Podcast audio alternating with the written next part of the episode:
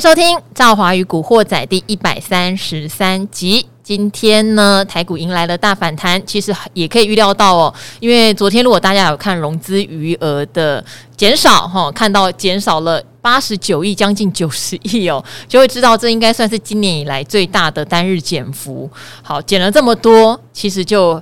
有点悲伤啦，因为通常断头出去之后的隔天，很容易就会有大反弹。那今天也应验了，好，今天呢，请到一位很特别、很少来，但是赵华很尊敬，因为我有一次在 Podcast 有特别讲，他是我在做这种声音，就是广播上面的启蒙恩师。好，今天非常荣幸哦，请到我们的总经专家木华哥。哎，赵华，所有的朋友，大家好。好，木华哥自己也有频道啦。对对对。那木华哥今年最有名的就是很早很早就提醒各位观众。全球的总金状况哈开始往下走了，不管是战争或通膨，或是紧呃库存哈，或是零售的下滑，哇，这个莫华哥很早就提醒我们了，是，所以你已经变成 空军的代表。哦、呃，这这呃，可以容我澄清一下吗？其实我是永远的多头 哦，我希望大盘呢很快翻多，因为多头环境下面大家都赚得到钱，空头讲实在能赚到钱的人很少了，哦，大部分人都是赔钱。而且呢，你有没有觉得说今年大家生活都比较难过？嗯，哦，那去年前年真的是比较好赚钱，而且轻松很多，所以我希望赶快变多头了哈。但是问题就是说，呃，如果你没有度过空头啊，哦，等到多头来临的时候，你也赚不到钱，因为你手上已经没资金了。嗯，所以这是为什么年初的时候我一直在建议大家说提高现现金部位，因为我们已经看到景气有反转的情况。那至于说景气有没有到底哈，就是到这个谷底，对，呃，我觉得可能还要再观察一两季的时间。好，但是因为今天融资维持率有跌到大概一百四十二嘛，等于昨天啦，今天大概又有一些人又勇敢进场了，虽然量也不大。对，好，也会很多人觉得这种断头哈，什么融资追缴令万箭齐发都出现之后，也算是一个落底讯号。可是今年可能没办法这么乐观，对不对？对，融资基本上是筹码面，嗯，那但另外还有所谓技术面、总经面哈、基本面各种面向。我觉得股市要真正长期翻多哈，走多头行情的话，必须要呃各个面向都出现好转的状况。那单是一个筹码面，我觉得可能还不能支持说股市就此已经出现了转折点，然后就从空翻多的一个转折点。哦，因为毕竟我们可以看到，像在技术面部分哈，它其实还是目前呈现一个下降趋势嘛哈。那在另外在呃总经面、基本面的呃状况下面，我们看到上市位公司的第二季财报还没发布。那如果说第二季财报发布之后，你会发现，如果它跟了第一季财报比哈，或者跟去年同期比出现很明显的衰退的话，哦，那这其实也告诉你，企业获获利面其实还并没有出现啊一个所谓的 upstream，然后就是说那个企业获利上升的情况。那还有总经面，我们可以看到物价还是高涨嘛，嗯，然后另外央行的货币政策也还没有转弯，哦，所以总经面上面也不支不足以支持说，呃，股市呢就此就是说可以确认这边是转折点。所以说，单就一个筹码面，呃，恐怕还比较欠缺这个力道了哈。不过赵华刚才讲也没错，这个筹码面我们可以看到，那个融资过去大减哈，都会出现反弹。然后那今呃，我们录这个 p a c k a g e 的今天呢，也的确股市涨了三百多点嘛哈，也出现一个比较明显的反弹。好，但它是架构在这个散户被清扫出场的情况之下，这其实也蛮蛮令人伤心的了哈。好，但另外一个方面可以看到就是说。其实整体融资余额是不是能能告诉我们，就是说它是大盘最主要的一个观察的筹码，其实还不足以。哦，为什么？因为融资余额其实讲实在的，并不是非常高。嗯。因为过去这几年大家都比较习惯用现股了啦，是哦，比较少用融资。那另外就可以看到法人的筹码面，我觉得才是关键哈。比如说外资今年已经卖了九千亿了嘛，对。还有投信是不是还是持续有子弹可以继续买超？好，那另外关股行库跟呃政府基金的态度。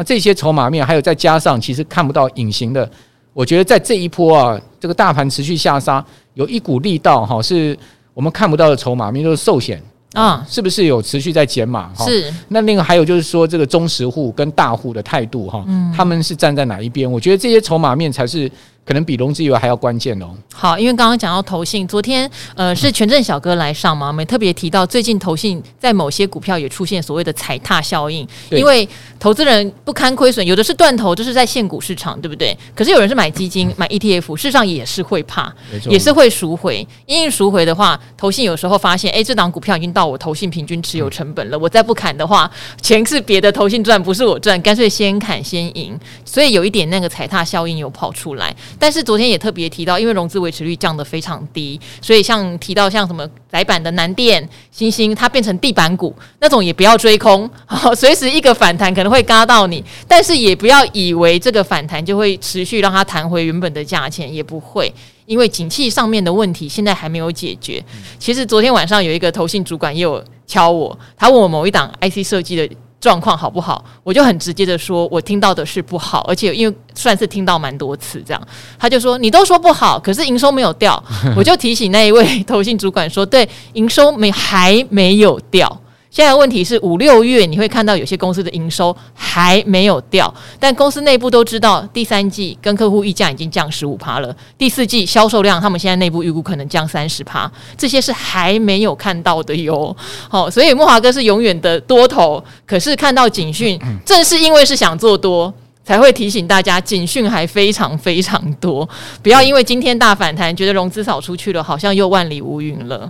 有有些股票啊，您。讲说 IC IC 设计啦，哈，或者说半导体股票，你会发现他们其实在除夕前都很强，嗯，哦，除夕前他们都可以撑在高点，是，但除完息之后就一路往下，嗯，那你刚刚讲那一家公司，很针对哦，我没有，我没有，没没有 了，我我举一档例子了，就精彩，哦，精彩在五月十六号除夕嘛，哦，你可以看到精彩在除夕之前哦，它除两块，它在除夕之前其实大盘已经很疲弱，嗯，哦，是一路往下的行情，但精彩一直都撑在一百五十块哦。哦，撑在这个位阶，但它当除夕那天，它就出现一根黑 K 了。哦，然后呢，之后又连续的往下走，是，所以我觉得精彩就是呃，所谓除夕前很强，但除夕后出现了一个很明显补跌现象，一张股票。所以你刚刚讲那家公司，我也在观察了，因为它这两天要除夕了嘛，哦，所以我在观察说它会不会出现类似像精彩除夕前。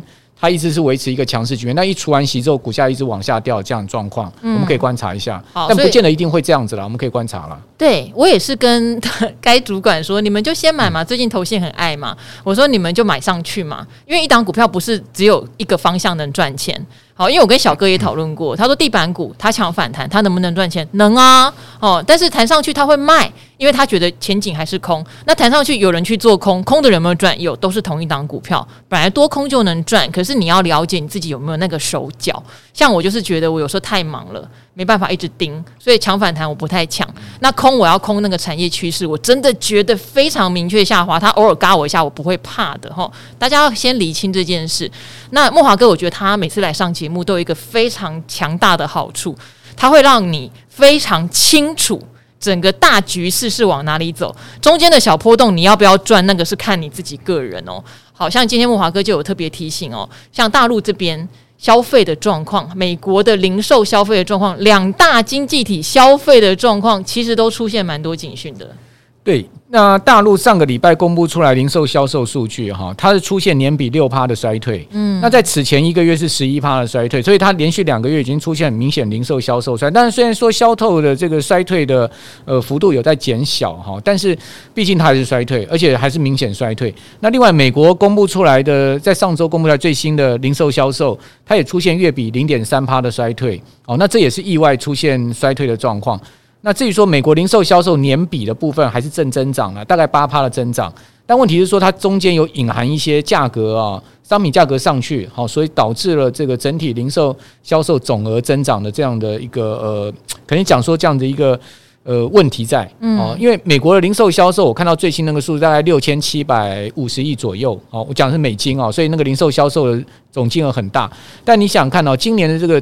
同样一个商品，跟去年同样一个商品的价格，可能已经涨二三十趴，啊，对，甚至油价已经涨一倍嘛。是，所以说你把这个呃所谓价格跟数量一乘之后呢，那你当然总额会上升。总金额，嗯，那这个总额上升不代表说消费力道在增长哦，这代表什么？代表说民众花的钱可能更辛苦，压力更大，嗯，但是他买不到相同的东西。那这其实对消费来讲，并不是一个正面的现象，所以我们不能只直接只看那个年比增长。好，所以这为什么就是呃，美国的媒体也好，或者说美国的经济学家也好，他们都不看年比增长，他们只看月比月比的情况，这是主要原因在这边。因为你跟上个月比就比较客观，因为毕竟呃一个月的这个物价变动不会这么明显，所以这个数字呢，呃就可以看出来这个消费力道的增还是减。好，所以我们用月比来看的话，它已经出现零点三趴的负增长。好，那代表美国的消费其实已经开始在出问题。那另外，美国的储蓄率现在已经掉到哈过去平均值呃以下哈，过去大概平均值美国的储蓄大概在八趴左右，是现在居然跌到四点四趴，八趴也不高呢，八趴不高，因为美国人不太存钱，对呀、啊，好，我们台湾的储蓄都四十趴，对啊，所以跟我们比起来，美国人没在存钱啊，啊，台湾就是所谓的超额储蓄这些问题嘛，哈，就是说我们呃可能就是说在投资不足啦，哈，消费不足的问题比较明显，但美国人没有所谓消费不足的问题，美国人是卯起来花了，嗯，所以他们一般来讲，他们户头里面没有太多的存款，哦，所以在这样状况之下呢。呃，如果说他们的薪资增幅赶不上物价的上升的话，他们就必须要拿这个储蓄来花。哦，那在大疫情时代哈，美国政府撒了好几兆资金嘛，所以他们的储蓄率非常的高。好，尤其那时候钱也花不掉，或者说非常紧张，所以那时候美国储蓄最高曾经到过三十趴，创历史新高，但很快掉下来。哦，那现在目前掉到四点四，四点四代表什么？代表美国人现在目前的钱不够用了，所以说他们拿这个银行户头里面的钱来花，只不过就是说这个花哦，到底能挡得多挡得住多久啦？就是说，如果说呃他的钱渐渐耗尽的话，嗯，那他想花也没得花了。好，那这样的状况呢，就会更进一步恶化消费市场。所以我在观察那个储蓄率是一个很重要的指标。好，美国人已经把存的钱已经没存多少钱了啦。然后刚刚华哥讲到一个很重要的哈，看到那种零售销售的总金额好像是在往上跑，可是你买到的东西变少了。我今天早上去买早餐就有吓到，我是一个物价不敏感，因为我不是那种花钱很计较的。但是我每天早上会去买一个萝卜糕加蛋加大鲜奶，之前是七十五块钱，对，然后结果今天我拿一百块的时候，我自己他是自己找。我找二十五的时候，他就喊住我说：“现在是八十五块钱。哦”好，因为荷包蛋十趴了，对，加蛋那个荷包蛋现在是从十块要变十五块，然后鲜奶茶也涨了五块钱这样子。哎，我就吓一跳，我是真的有吓一跳，因为我平常买鸡蛋都是买那种人道饲养的，本来就已经很贵了，所以缺蛋的时候我没有缺到蛋，因为那种蛋本来就贵，大家就不爱买。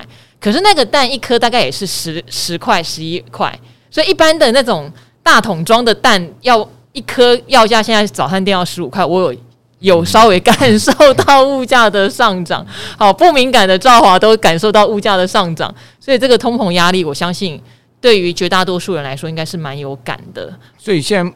那个外面市况内需消费不好啊，嗯，内需消费不好的主要原因就是说，大家现在压力都大，是，呃，今年股市不好赚嘛，哈。第二个呢，就是呃，央行在调高利率，你的房贷利息支出增加，嗯，哦，再加上现在目前物价明显上涨，哈，你会想说我钱要省着花，哦，所以大馆子也不太敢去了，对不对？哈，那一般来讲钱就比较保守一点，哦，所以在这样状况之下，你会发看到很多店家纷纷都歇业，哦，这就是说。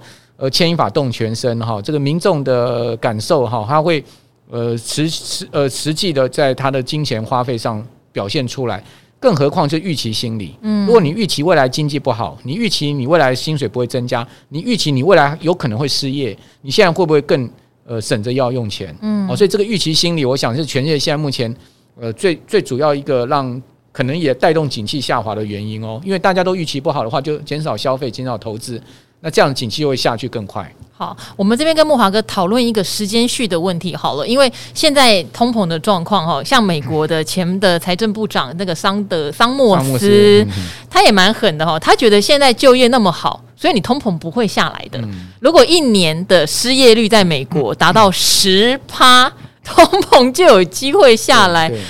这种鸡生蛋，蛋生鸡的问题真的很头痛。好，大家都有就业，大家都有收入，所以大家就宁愿花多一点钱买东西，通膨不会下来。可是呢，买到后来你也买不下了，那经济就要萧条。好，所以难道我们的选择就只有是通膨打下来，伴随着经济萧条这条路吗？到底这个调整哈，正常的，我们回到所谓的景气温和成长，莫华哥觉得大概要调整多多久的时间？那 Summers 他本身来讲，他其实在美国的这个政界哈，跟学界都很有影响力。他担任过耶鲁大学的校长，嗯，同时他又是我记得应该是 Clinton 总统那时候的这个财政部长，哦，所以他在学界、政界都很有影响力。那另外在媒体界，他也很有影响力，因为美国媒体、财经媒体很喜欢引用他的看法，因为他戏剧性比较强啊。他讲话会比较呃 比较比较大声啦，然后也会讲的比较严重啦。嗯，那但问题就是说，先前他的谈话哈，美国主流媒体都会报道，但是不会把它当成太一回事，不会认真。对，最主要就是说，Summers 他比较有一些政治色彩，嗯、他对于他不喜欢的那些政治人物，他其实是毫不吝啬的直言批评啊。那人家会认为说，你其实带有一些政治色彩。但没有想到，今年 Summers 的历次发言哈，到后面都逐渐成真哦。是，所以呢，现在主流媒体越来越把 Summers 的话放大来看。嗯，那这一次他讲这个话是在伦敦的一场论坛上面讲哈。他说呢，如果说美国经济不来一场轰轰烈烈衰退的话，通膨可能压不下来。那也就是说呢。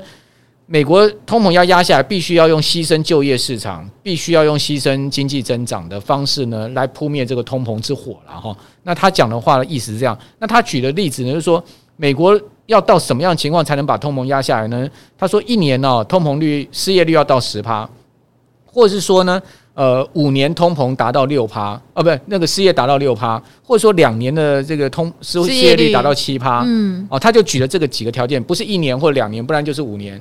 哦，那当然，大家都不希望五年哦，因为五年太长期、太痛苦了。对，哦，五年达到六趴，那太痛苦。但是，呃，一年到十趴也太激烈了。那两年到七趴呢？哦，就可能会是一个比较中性的这个情况，也就是说，呃，经济衰退个两年嘛，哈，然后失业率到七趴到这样的状况。那一年如果到十趴到什么程度？哈？呃，我记得美国上一次失业率到十趴哦，是零八年次贷风暴的时候，当时的失业率真的就是到十趴。后来慢慢的随着呃那时候这个货币宽松哈，呃联准会释出很多资金，把这个通经济拉上去，把失业率下降。那直到这一次，我们可以看到，其实目前美国就业市场其实很强劲啊。哦，虽然说呃首首请失业救济金人数四周平均数据有在上来，上来到今年一月以来的新高，但基本上失业率还是很低哈，这个失业率只有三点六。三点六代表什么？代表美国现在是充分就业，找不到人的情况，哦，就缺工的问题还是严重，很严重。哦，那在这样状况之下呢，如果说通膨，呃，如果说就业市场还是这么火爆，好，就业市场还是这么强劲，那真的确实通膨是不容易下来，因为老百姓还是有钱嘛，哈，你再怎么样，我去打个工，哦，我还是有这个小时薪水，我还是可以买东西吃饭，那通膨。呃，如果商家感受不到明显的消费力道的减弱哦，或者说呢，客户不上门了，那他可能就不会降价哦。就是这大家的习惯就是这样子，我能多赚，为什么要少赚？是不是？所以说，呃，通膨就不容易下来。好，那如果是这样子的话呢，确实 Summers 讲的话是有道理。但是问题说，一年通呃失业率到十趴的话，代表美国要进入到一个所谓的激烈激烈的经济深度衰退。嗯，哦，那可能对金融市场有产生很大的冲击哦，这是大家要注意的。呃，过去经验说，如果失业率到十趴的话，呃，那那 GDP 有可能会负到四趴到五趴以上。那 GDP 如果是负成长四趴到五趴的话，美国股市的跌势可能还没有终止哦。嗯。哦，过去经验可能要跌到四成，百分之四十，也就是说，较现在目前标普的情况还要再跌个十七八趴，哦，是有可能的哦。好，大家就先设想一下，呃，标普跌十七八趴，假设台股再跌十七八趴，能不能承受？哈，但是如果长期有在追踪我们节目，或是有在听木华哥分析的，应该手上的持股，说实话，理应水位不太高。对，那会做空的朋友，甚至可能有放放空一些股票来避险，也是有可能。所以，我们如果现在手上有现金，你听到再跌十七八趴，事实上你会有点怎么讲？小小想说，好啊。那可能再跌十趴，我就可以开始慢慢减股票。也许这个调整，所谓库存的调整哈，然后通膨的下降，然后跟景气达到一个平衡点，也许就会来临了。可是到底在今年有没有办法看到这样一个平衡点的来临啊？我觉得有可能哦，嗯，因为我觉得实在是很吊诡哦。你说消费力其实在下滑，可是通膨的数据还没有看到下滑。对，一般来讲就是说，如果标普可能再跌个一层到两层的话，哈。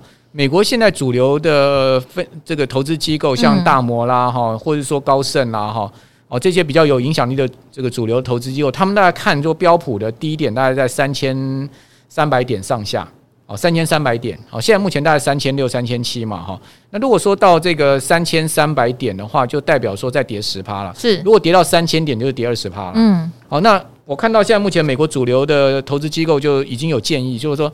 标普跌到三千六，小小买，嗯，跌到三千三，中度买，对，跌到三千点，show show hand，嗯，哦，也就是说，你把你的资金分三次，然后每一次就是十趴十趴，哦，那我觉得这样子的操作呢，其实是可以理解这个逻辑，而且我觉得也也可以值得参考。嗯，那台股是这样子，如果美股要再跌个呃一层到两层的话，台股可能不会跌到那么多啦。嗯，啊，我觉得台股大概就反映个十趴吧。那以现在目前一万五千五呃六百点七百点来看的话，大概差不多在一万四到一万三千五嘛。嗯，那你也可以照这个比率分，把你的资金分成五五次，哦，把你的资金分分五批进场。哦，每一次你看到可能大盘指数掉个五百点，哦，那你就进去二十趴。哦，再掉五百点，再进去二十趴，再掉五百点，再进去二十趴，那就一千五百点了，就六十趴了。如果再不幸再掉五百点，掉两千点，你再进去二十趴，你有还有二十趴的现金啊。大概用这个比率的话，应该是可以，呃，可以平均把你的这个资金啊，在相对的呃底部区呢做一个布局。好，其实去年底的时候，有一家呃关谷方面的哈金融机构讲的隐晦一点，他们的主管有来跟我聊，他就说，其实内部看今年啊。就是不能对外的，内部看今年是一万四千点到一万五千点，那时候台股还在一万七千多点哦，然后我们就想说，哇，你会不会看得太太空了这样子？那当然，随着这波下跌，我们自己有很多的亲朋好友，或者是我们上面的主管也会问哦，兆华会不会到一万五？我说一万五应该。应该不是什么很困难，应该就是会见到。但是像刚刚木华哥已经讲到一万三千五，都可以很行云流水的讲出来，已经没有不可能这种感觉哦。但我觉得大家最重要就是做好资金的控管啦。就算跌到一万三千五，如果你手上对，对你手上是现金的时候，你真的不怕呀。对，啊、对，那你说现在有在，因为像前两天就很多人在问，他买的是指数型的 ETF，他都还非常害怕。例如他是定期定额往下扣，或是偶尔想到看到盘势有跌。往下扣，他已经感到非常害怕，觉得不安。事实上，我是觉得指数型的商品不用这么不安。对我觉得也许它可以稍微拉长它扣的时间，也可以不用急着一直扣，把子弹打完，很害怕。但是如果说他今天是两个月扣一次，或是本来就一个月扣一次，你就蒙着眼就继续扣，其实我觉得那还是一个对的策略呀。定期定额没什么好怕的，嗯、我觉得定期定额第一个你不要对啊，木华哥很多经验呐、啊，对你不要停扣。嗯、第二个你在这个地方也不要赎回啦。哦，我觉得定期定额，你就是继续稳步呃就班的，按部就班的继续投资下去就对了。嗯，终究有一天会翻上来。我们刚刚讲一万三，或者说一万四，也不见得一定会来，也不见得，因为没有人有水晶球，我也没有哈。我们我也不是这个神婆，也不是神童啊，所以呃，我也没有办法去猜测说大盘会到什么地方。嗯，我们只是先把对策想好嘛。是哦，也许你先把最坏的状况拟定好啊。那如果说没有达到最坏状况，那当然是最好的事情，我们就可以呃更。从容的进场。那如果说一旦达到最坏状况，或者说你想的这个区间哦，确实有出现的话，那你也不用害怕啊，因为你你也是有策略在应应啊。所以我觉得在金融市场上面，不再预测市场的呃绝对方向，因为没有人可以预测。最重要是你在呃市场变化下面，你自己个人要怎么做比较重要，你的策略要怎么做是比较重要的事情。如果以我来说，可能我比较乐观的想法是说，我会再等一季哈。在前几集的 Podcast 我也有下过这样的标，我觉得在一季会比较明朗化的原因是，呃，到六月为止，刚刚有特别强调，很多公司的业绩还没有出现明显的下滑，但是我已经听到很多科技公司在第三季是调降他们的产品售价，所以等到第三季过了，你就会看到所谓潮水有点退了，有些公司营收下降了，毛利也下滑了。对，甚至预告你开法说的时候说第四季也会不好。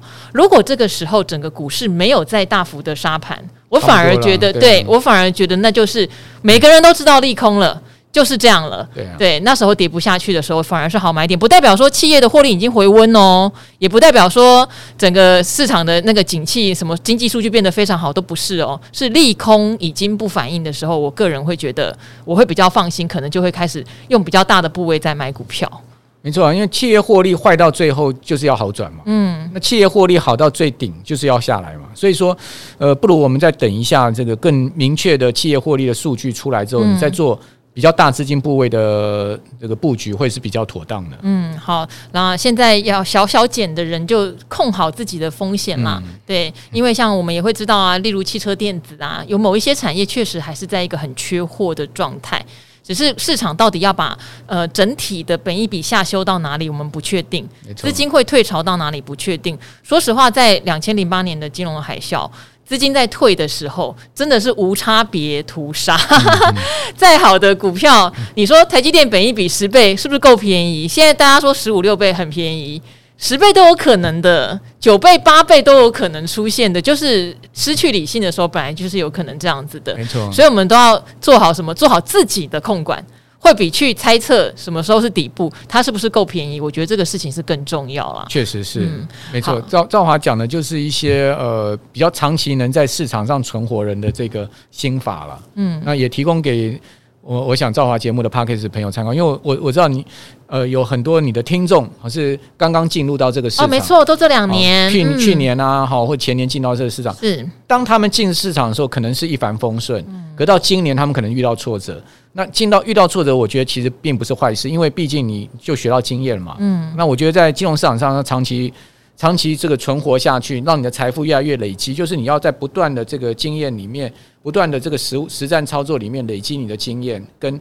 呃，你自己对这个市场坚定的一个看法，那我想你终究会成功。好，那赵华在这边哦，也念两个给我们鼓励的留言哦，谢谢你们对赵华与古惑仔长期的支持哦。来念一下，这个叫做踏入股海的小小菜鸟，好，你的昵称哈哈珊珊，哈哈哈，哈，那应该就是珊珊吧？我想，你说美丽的赵华跟帅气的达人老师们好，踏入股市没多久就碰上空头，每天打开 APP 一片绿。索性关掉不看，一度想要放弃玩股票了。关掉不看，你要先处理完再不看，我觉得也 OK 啦吼。但是不要都不处理，就让它不停的锁在里面往下跌，就比较不妙了。好，但是某天偶然听见了赵华与古惑仔，感觉对股市又开始充满了希望，便开始期待每天下班听。好，Podcast 的时光，听着赵华开朗、充满活力的声音，达人老师们也用心和认真的分享，一点一滴慢慢学习中，非常感谢您们，希望你们每天都开心快乐、平安健康哦。诶，其实还蛮多人说听到我的声音充满了希望哦，可是我们最近 讲的消息都比较不理想啊，我知道为什么。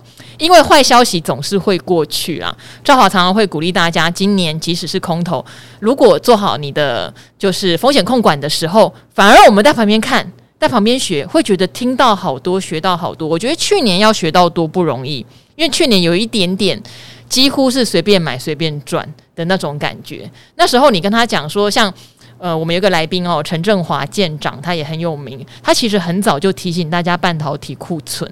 可是毕竟那时候美国没有升息，也没有缩表啊。那就算有库存，也没有人理呀、啊，就继续堆嘛，你堆嘛，反正没有爆嘛，营收还是创新高嘛，对不对？好，那时候他讲就可能太早了，就很多人说啊，那个舰长你讲太早了。可他讲的事情是不是真的？是真的，今年就爆出来了。那今年爆出来，我们和股市呢就要合理的给这些利空消息一个合理的下修反应啊，因为企业获利之后也会受到影响哦。所以我反而觉得今年大家。呃，不用多做，但是真的多学多看是很好的一年哦。去年还没有这个机会呢哦。好，然后这一位你问说是不是翻身的机会吗？哦，你说感谢赵华女神每天日更的股市节目，呃，让每天工作通勤的时间有了让自己进步的机会。诶，你在呼应我诶，好。对了，女神的 IG 没有按确认，我看不到女神打羽球。什么打羽球？你就算哈给你确认，你也看不到我打羽球，因为我打的是垒球，好吗？好，我会一批一批确认，因为很谢谢大家。加我的 IG 啊，我也欢迎大家。虽然我很懒，我不是网红，也没有露任何的东西，没有料可以看，好，但是还是很欢迎大家加入哦。有时间我一定会回大家的留言哦，也可以看看我日常生活的照片哈。啊，我会一批一批让大家加入这样子。好，目前本人毕业一年，哎呦。好年轻哦，二十几岁哈。去年疫情的关系，导致今年初退伍才开始工作，少赚了一年的收入。不要急哈，股市常常讲哦，十几年有赚两三年就很好了。目前在股市的未实现损益已经负三十趴，诶，为什么？你不是去年没有没有那个吗？没有在做吗？哈，已经没有再持续进场了。现在存好每个月的现金部位，嗯，这是对的哦。听到达人都说，熊市的频率大概都会有个十年。你的意思是熊市要走十年，还是十年有个熊市？好，答案应该是后者啦。哈，大概十年会有一个熊市，这次其实特别长哦。这是从零八年的金融海啸到现在，中间当然有欧债风暴啦，但是欧债风暴好像还没有到全面大崩盘的状态，所以这次的多头是确实走得比较久。那你说呢？我这个股市菜鸡想靠这次见底之后听节目，慢慢把资金放回去，等到多头走势再把每个月的现金流投入，这样的做法会让我提早退休，或是更有胆识跟资金创业吗？诶，有时候人要不要提早退休？哈，也是跟你的命有关，不见得跟你的钱有关哦。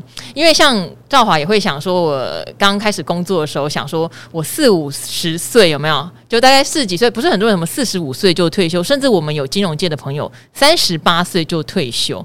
但是后来呢，我观察他们退休后的生活，我就跟我自己讲说，我可能是劳碌命，我没有办法这样每天。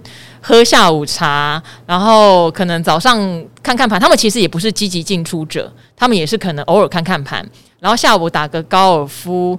哎，我觉得好无聊，我可能要做到六十五岁吧。我想，好，所以要不要提早退休，可能跟你的钱没有关哈，跟你会不会安排你的生活，跟你是不是像我一样的劳碌命有关系。